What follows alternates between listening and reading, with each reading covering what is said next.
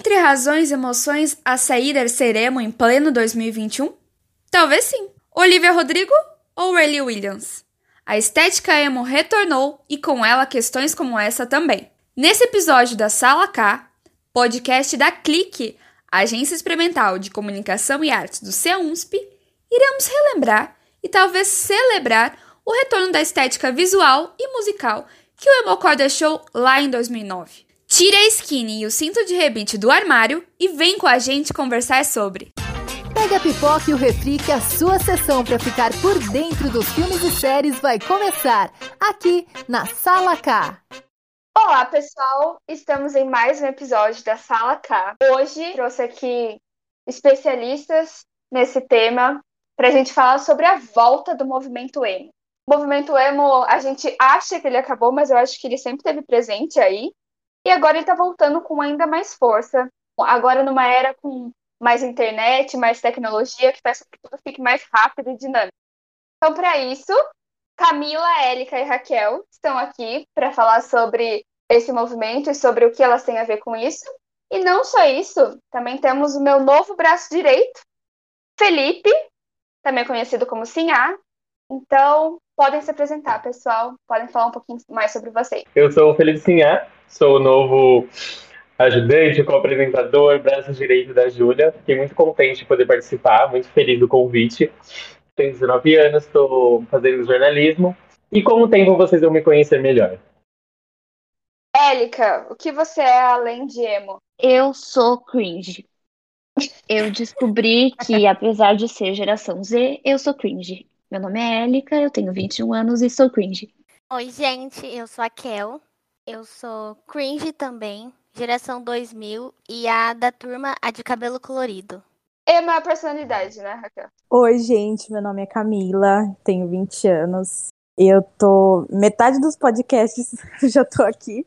Então, bastante gente me conhece. Né? Estudo jornalismo, estou no, no quinto semestre agora. E só. Emo é um estilo de vida, não tem como você ser nada além disso.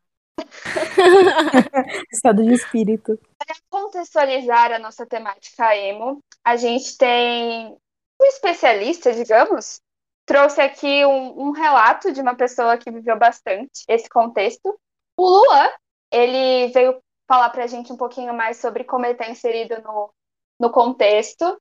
Lua tem 28 anos, é de São Paulo, e no passado já teve algumas finadas bandas, Hillary e Celestica, que fizeram com que ele tivesse esse envolvimento forte dentro da cena. Vamos ouvir um pouquinho do áudio do Luan e depois nossos convidados voltam a comentar um pouquinho. Sou o Luan, vulgo Luan que corre no Instagram. Queria primeiramente agradecer o convite para falar do movimento emo, que por sinal é algo que eu posso considerar parte do meu DNA. Eu vivi a ascensão desse movimento lá para os meus 14, 15 anos e assim, eu acho muito foda. Praticamente 15 anos depois, esse movimento está tão presente na cena, né? Seja no contexto musical ou visual. Eu nunca tive uma influência musical no rock, no emo, por parte de familiares. Talvez nessa época, dentro das minhas amizades, eu acabei sendo influencer musical, né? Naquela época, as informações elas não se propagavam como hoje. Os acessos, a própria internet, era algo relativamente precário. Sempre que tinha oportunidade, eu ia na casa de alguém com computador, pedia para baixar uma listinha de música que eu havia pesquisado conhecido até mesmo na MTV, fazia algumas cópias desse, dessas músicas, presenteava a galera, tipo, queria mostrar aquele som que eu tava achando demais. A MTV nessa época era uma das maiores fontes que a gente tinha. As bandas sempre influenciavam, né? E influenciam até hoje. Tem banda que tá presente na cena até hoje. Pô, Fresno, NX, The Used, Bring The Horizon. Bandas que, tipo, eu amava naquela época e hoje continuo ouvindo. Os caras amadurecendo musicalmente. Isso é, é muito da hora, né? Eles sempre influenciavam também na, na forma de se vestir, né? Os artistas de calça skinny, roupa xadrez, franja, por aí vai. O que obviamente gerava muito preconceito, né? Rótulos homofóbicos, até mesmo por parte dos roqueiros da cena de rock. O emocore ele sempre teve muito preconceito também, porque havia um rótulo, né, que emo chora ouvindo música ou qualquer coisa do tipo. Esse som não é de homem. As letras só falam de amor e tristeza, mas eu acho que o lance não é bem esse, né? O emo contextualiza de fato sentimento. O som emo fala de coisas que saem do nosso coração e acredito que muitas pessoas se identificam ou por acreditar e gostar de falar de amor, eu acho que eu, eu me incluo aqui, ou simplesmente por não gostar ou conseguir falar de algo que está reprimido, ali no seu íntimo. Aí o cara vai, a mina vai, ouve o som, bum, em alguns segundos você tá inserido totalmente dentro da, daquela música, dentro daquele contexto. Esse movimento estar presente hoje me deixa super feliz até mesmo pelas oportunidades que muitos artistas acabam tendo para levar seu conteúdo adiante, né? Eu já tive banda, eu sei como que é foda já vivi esse lance de vender meu som, né, de oferecer aí a minha arte para o mercado. Eu sei como era difícil ter visibilidade no passado. Hoje a gente tem muito mais bons conteúdos para consumir a todo momento.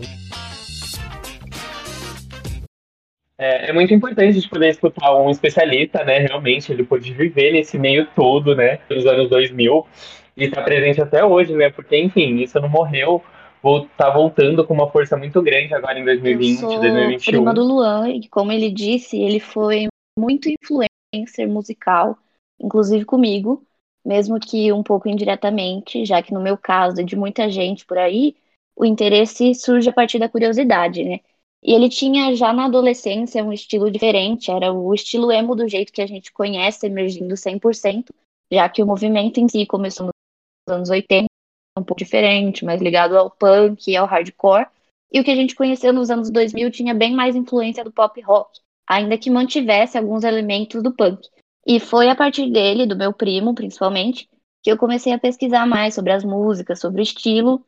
E era uma coisa muito marcante, porque ao mesmo tempo em que era uma tribo urbana crescendo exponencialmente, tinha emo para todo lado, bem aquela coisa de você conhece, tem ou é, é, conhecer o movimento emo na infância e seguir adentrando esse universo da adolescência, quando os meus interesses reais estavam se determinando, se mostrando, é, foi algo que ajudou a me formar de diversas maneiras. É, Bring Me the Horizon, Dashboard Confessional e The Used e várias outras bandas fazem parte das minhas playlists para escrever até hoje essa influência do seu primo que você comenta diz respeito também a ele ser mais velho, né? Ele tem 28 anos, então ele era adolescente na época do emo, né? A gente já era um pouco mais nova. Então, para os adolescentes da época foi ainda bem mais forte, né? Que adolescência tem tudo a ver com o emo, eu acho. Sim, ele viveu essa fase muito mais intensamente, né? Ele teve enquanto eu estava descobrindo ali as coisas, ele estava com os cortes de cabelo, os piercings, as roupas, os bottoms, todo o estilo que, que eles carregam por fora, além de seguir a música, ele já estava seguindo aquilo. É, eu lembro que no, no Orkut, os amigos dele, a gente sabia identificar o pessoal que era emo pelo jeito como eles escreviam os nomes, como eram as fotos de perfil. E é também uma parte das coisas que estavam voltando hoje, né? Como as fotos são tiradas, inclusive com, com câmeras antigas, muitas pessoas recuperaram essa, essa cultura das câmeras digitais e tirar foto no espelho, aquelas fotos torcidas com a cabeça bem de frente, assim, como era comum na época do Orkut, como o Luan viveu, como o Luan teve foto de perfil assim. E bom, a gente não teve, né? Porque a gente era a gente era mais novo, não tava pra gente, não tava dando pra gente cortar o cabelo ainda como eles cortaram viver o movimento, viver a cena 100% como os adolescentes podiam viver, mas... Sim, eu concordo com a Érica que quando a gente fala da cultura emo, rola um preconceito e um estereótipo, né? As pessoas enxergam e entendem mais por conta dessa última onda, que no começo não tinha tanto vigor, essa coisa do olho pintado, franja, roupa preta. E quando esse estereótipo chegou, foi na terceira ou na quarta onda do, do rock. E em 2005 para frente, para falar a verdade, né? O rock já estava acontecendo e aí o emo desdenhou do rock, né? E tinha uma galera que se achava muito rock and roll demais para ouvir ou nem parava para ouvir o emo. E não dava nenhuma simples chance para tentar escutar. Eu sempre tive uma família que me influenciava muito para esse lado do rock, né? Principalmente por parte de pai. Então, eu já nasci dentro dessa cultura. Então, sempre foi um lado meu em que eu deixava ofuscado por aprovação de um ciclo social em que eu tentava me encaixar, né? Tipo, ah, eu vi essas músicas mais populares, é um pop e tudo mais. E quando você falava, e aí, você escuta emo? Você gosta de rock? As pessoas ficavam meio com repulsa, tipo, meu Deus, o que, que essa menina tá falando, né? Então, hoje eu já consegui entender mais. Então, com o ciclo social que eu estou agora, com o ciclo de amizades que eu estou agora, com o pessoal que já está mais por dentro disso, eu posso afirmar que, de fato, estou me encontrando dentro do emo também, dentro do rock, foi coisas que eu sempre gostei, mas que eu deixava de lado. Então você era uma emo meio em segredo, é isso? Isso. é sigilosa. Mas o disfarce dela. E você, Camila? Você se identificou com alguma coisa do relato do Luan? Como era essa vivência?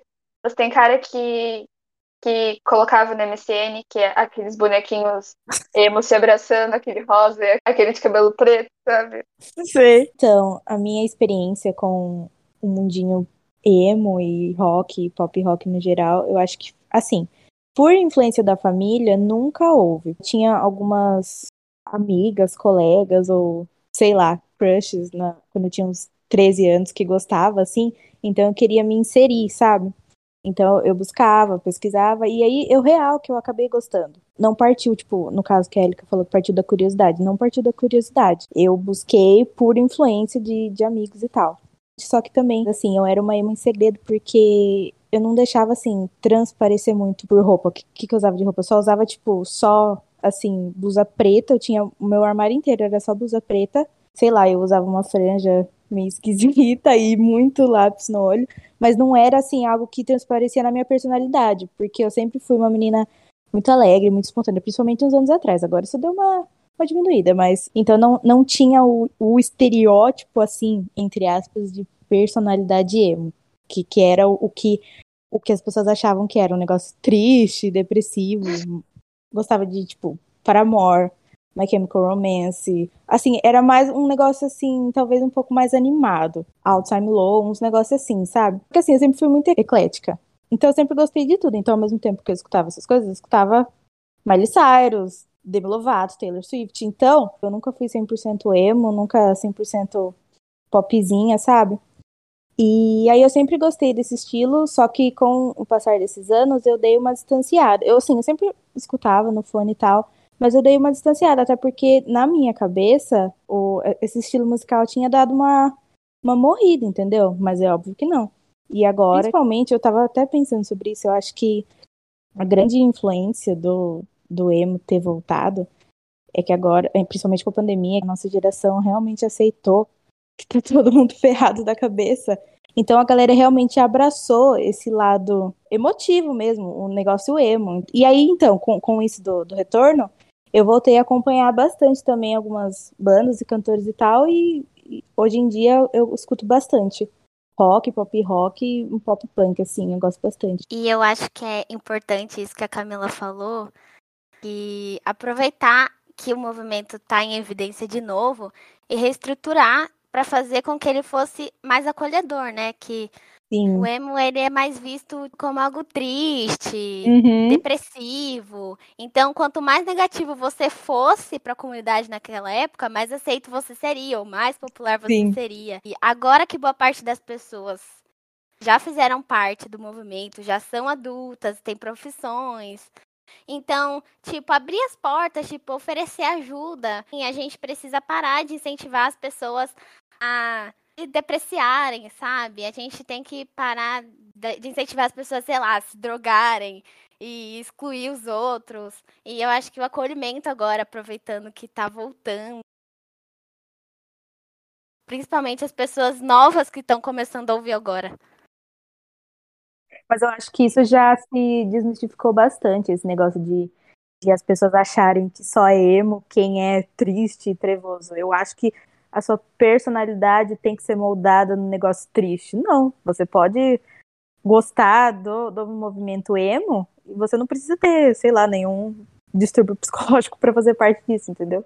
Então, e assim como o Lua falou no, no áudio, eu teve bastante preconceito na época, né? Até nessa coisa do que ele comentou de do homossexual, né? De você achar que só porque o menino tem sentimento, ah, é gay. Eu lembro da época que tinha muito isso. Por causa de usar calça skinny, né? E é Pintar muito a unha. tá ressignificando, né? Até porque o próprio emo, eu acho que é essa letra mais melancólica, mais de sentimento, mas é uma batida super animada por amor mesmo, é tipo super Sim. animado. Não é nada, não é uma melancolia triste de fato. É, é- É. Pode ser animado, com certeza. Sim, é muito isso mesmo. Umas letras mais romantizadas, igual vocês falaram, de sentimento, é, é mais essa pegada mesmo. Você tira um exemplo do- da própria banda NX0, tinha umas batidas bem, assim, marcantes do próprio rock. O que eu acho que acontece bastante quando a gente fala sobre o movimento emo em si, tanto quando a gente vai falar sobre o estilo musical, quanto a gente vai falar sobre a influência na moda, a gente é um pouco extremista para falar sobre, sobre depressão e tudo mais, sendo que não é a temática principal do emo. Quando o movimento emo começou a se destacar em Washington, nos Estados Unidos, nos anos 80, ele era uma fuga do movimento punk, do hardcore, revoltado com a sociedade, revoltado com o capitalismo e tudo mais, e com letras mais voltadas à política. Sim, voltando essas letras desse novo movimento, desse novo tipo de rock ao, ao indivíduo, a como o indivíduo era afetado pelas coisas, ao sentimento do indivíduo. O que aconteceu foi que o que se percebia no sentimento do indivíduo daquela época, principalmente por serem jovens, e que foi se refletindo nos indivíduos de todas as os renascimentos do movimento emo, era a angústia adolescente, né? O termo do teenage angst, que, que todo mundo passa por essa fase em algum momento. Muitas letras falam sobre, sobre sim, falam sobre morte, falam sobre a depressão, choro e, e lamentos, tudo mais. Várias letras e várias músicas, e, e elas são principalmente, elas são a maioria, falam mais sobre coração partido, sobre sofrimento, sobre dúvida. Então, é, toda essa questão da bad, né, que vocês estão falando, vem muito forte com tudo isso. E eu, eu lembro que quando eu era criança, nessa questão que o emo tava forte, eu tive um primo, né, que ele se vestia igual. Eu não lembro muito bem se ele escutava as músicas, mas você fala sempre como um- uma moda, né? E na verdade não é uma moda, é um, é um estilo, um movimento. As pessoas é, se dão totalmente para isso, né? E entra todas as outras questões, igual a Élica falou também, de ser 880. E sempre tem que ter um meio termo para tudo, eu acredito. Fiz até minha liçãozinha de casa aqui, estudei um pouco sobre o movimento. Tinha algum, alguns pensamentos fechados, quadrados perante a isso. E quando eu fui estudar, ler, vocês agora falando, eu falei, nossa, gente, é totalmente diferente do que eu pensava, do que eu tinha na minha cabeça. Porque eu era muito novo na época. Então você acaba pegando todo aquele preconceito que já tinha na época, que o pessoal jogava, e você fala, ai não, isso aí é, é de gente louca. E na verdade não, é, é um estilo de vida que a pessoa se joga e vive realmente aquilo. As músicas são muito boas. Eu lembro que eu amava a banda NX, NX0, gente. E Agora com a volta, né, do, do emo, sobre isso do TikTok e tudo mais, junto com a coisa da estética dos anos 2000, porque por mais que o movimento emo tenha se originado lá nos anos 80, o boom mesmo, principalmente no Brasil, foi por volta dos anos 2000, né, 2009, assim, era o auge do, do emo. Faz todo sentido, né, as e-girls, os e-boys, ou mesmo a Olivia Rodrigo, que bombou agora e todo mundo tava comparando a música do Paramore. Eu acho que até teve um entrave sobre plágio e tudo mais, não teve? Ah, teve, teve. Porque de fato ela sampleou a- e daí ela nem comunicou ninguém do Paramore, e daí ela teve que pagar um dinheiro e foi isso. E daí a Willow Smith também voltou com o CD novo dela com o Travis Barker. O Travis Barker tá namorando a Kourtney Kardashian lá, tem mais na mídia do que uma É pessoa muito namorar uma. Kardashian. do nada. Então tá muito em alta. É igual o Machine Gun Kelly que tá namorando a Megan Fox. Nossa, parece que a gente tá vivendo um delírio coletivo. Você falou da Willow, eu adoro o álbum da Willow. Nossa, é muito bom esse álbum dela. Então, eu ia perguntar pra vocês como vocês estão agora com essa coisa do retorno. Como vocês estão se sentindo? Já abriram os guarda-roupas e começaram a usar cintos de rebite? Eu só tô precisando comprar o cinto de rebite mesmo. Inclusive, aceito indicações de lojas, porque sempre achei o máximo. Gente, já comecei pelo cabelo, né? não. Eu já, já logo coloquei um rosa no cabelo e é isso. Tá certo. Um Ai, ano passado- escuro. Ano passado eu fiz isso também. Eu, eu pint... A Júlia lembra, né, Júlia? Eu fiz umas mechinhas de girl, fiz umas mechas coloridas. Fiz verde, depois eu fiz vermelho, depois eu fiz rosa. Passou, passou, já passou. Olha, isso tudo só Ai, vem pra passa. me provocar. e Eu tava louco já pra querer fazer uma mudança no cabelo. Mas acho que também bate muito de. acho que também tem muito com o que a Julia fala, né? Sobre a volta agora, né? E eu acho que o que ajudou muito, acho não, tenho certeza. E o que ajudou muito também foi a internet, que na época, quando estava em alta, eram poucas pessoas que tinham acesso à internet. E hoje é tudo mais fácil, né? Vocês falaram do TikTok, agora com a internet. É muito mais fácil você se comunicar e poder propagar alguma coisa pela internet. Isso é muito real, porque na época que, que tipo assim, que, eu, que a gente, come... eu acredito, vou falar de mim, mas acho que vocês eram a mesma coisa. Quando eu comecei a, a me interessar por música, assim, no geral, não tinha Spotify, o YouTube era muito assim, era, era horrível de você achar música. Então, assim, pra você baixar a música, pra você passar no seu celular, era um puta rolê, era aqueles sites pirata lá que enchia de vírus o computador. E agora é só você ir lá, assim, eu baixava naquele 4 shared, sabe? Nossa. Gente Sei. do céu, era Nossa. horrível. Mas não é for shared que fala. For shared, 4 shared. É 4 shared, eu sou raiz, é 4 shared. Eu sou raiz. E aí agora é só você ir lá no Spotify digitar o nome da, do, do grupo, da banda, qualquer coisa, e você já escuta a discografia inteira. Quando que naquela época você achava a discografia inteira de qualquer artista, assim, tão fácil? Sim. E é muito bom, né? Essa questão tá voltando agora, porque eu lembro que eu, na época, 2009, eu tinha o quê? Oito anos de idade. Então, tipo assim, os meus pais não deixavam eu fazer quase nada. Eu queria abrir o. Eu queria fazer um Orkut pra mim, meus pais não deixavam. MSN não tinha nada, eles nunca deixaram fazer. Eles falavam, não, você é muito pequeno pra internet agora.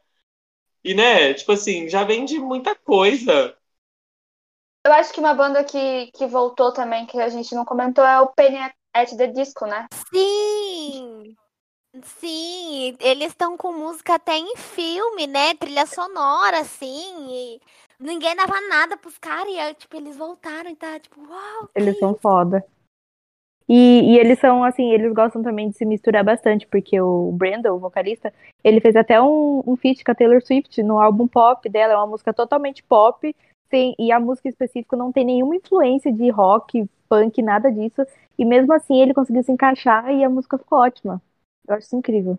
É aquilo, gente, os emos se. Tipo, eles se conhecem pelas letras. Tipo, independente do estilo que tá tocando, Sim, eu acho que é. o- A mensagem, né, que eles querem passar é através da letra e. Ah, é incrível. Eu acho tudo. E é, é muita coisa, né? Se você for ver, a gente já foi influenciada com muito- por muita coisa do movimento emo sem saber, continua sendo influenciada.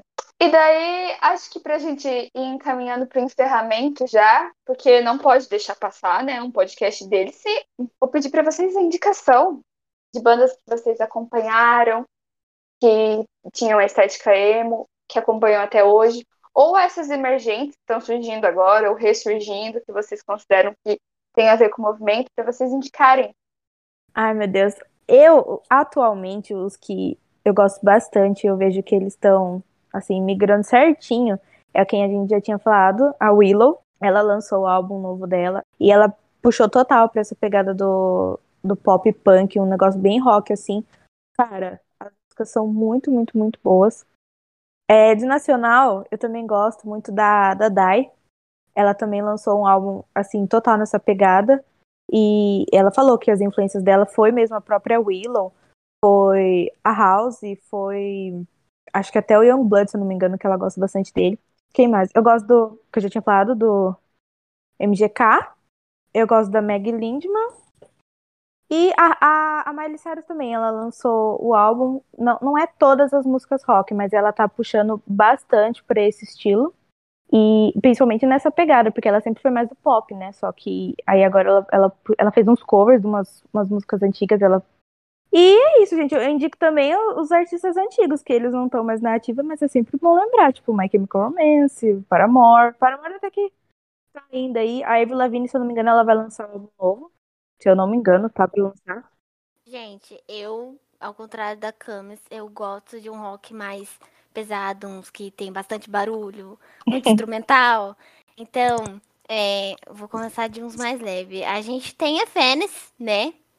Hino, Gosto muito de Vênus. É...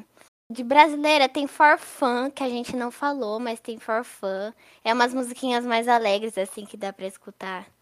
É... A gente tem Fresno, Strike, eu não sei se entra muito na tendência emo. Peach também, clássico. É... A gente tem Luxúria. Eu acredito que são esses. Não, escutem, gente, muito bom.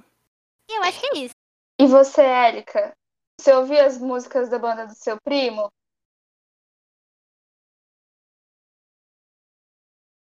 Eu não posso falar que eu me lembro bem, não, porque eu não me lembro bem.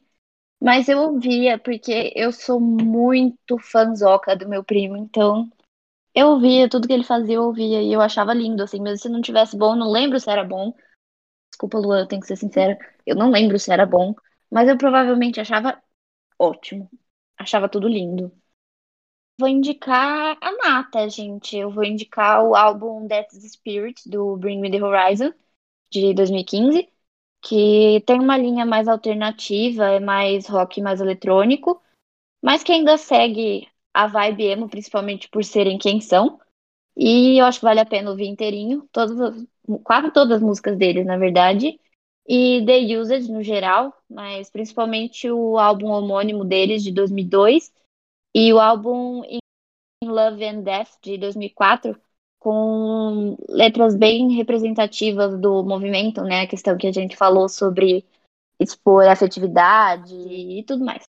Eu confesso que eu não tenho muitas indicações do movimento emo, até porque eu não, não era uma pessoa considerada emo.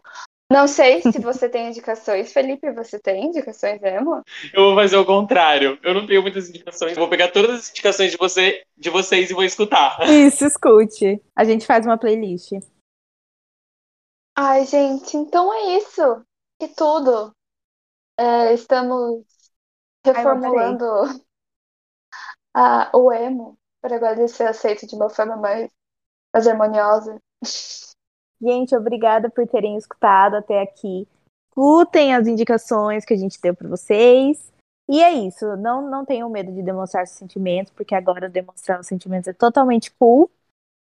E é isso. Sejam felizes, sejam emo, usem preto, mas bebam água para não morrer de calor. Isso. Muito obrigada por me convidarem para falar sobre emos Pintem os cabelos de colorido, pinta de rosa, descolore, troca de roupa, use skinny, beba água, seja educado com as pessoas, não bate em animais. É isso, gente. Um beijo para vocês. Acho que elas deram todas as regras básicas de sobrevivência e vivência no mundo, né? Então eu só vou agradecer e falar que se tiver parte 2, eu quero participar. Obrigada, amigas. Obrigada pelas indicações, por contar os relatos de vocês.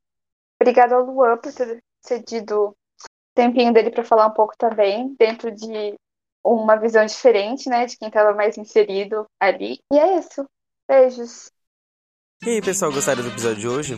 A Sala K é apenas um dos conteúdos da Clique. Para saber mais sobre entretenimento, conferir matérias, vídeos, stories e demais interações, acesse clixeunsp.wordpress.com ou nos siga nas nossas redes sociais, arroba no nosso Instagram. Claro, volte a ouvir mais podcasts. As nossas postagens são feitas a cada 15 dias e obrigado até o próximo episódio.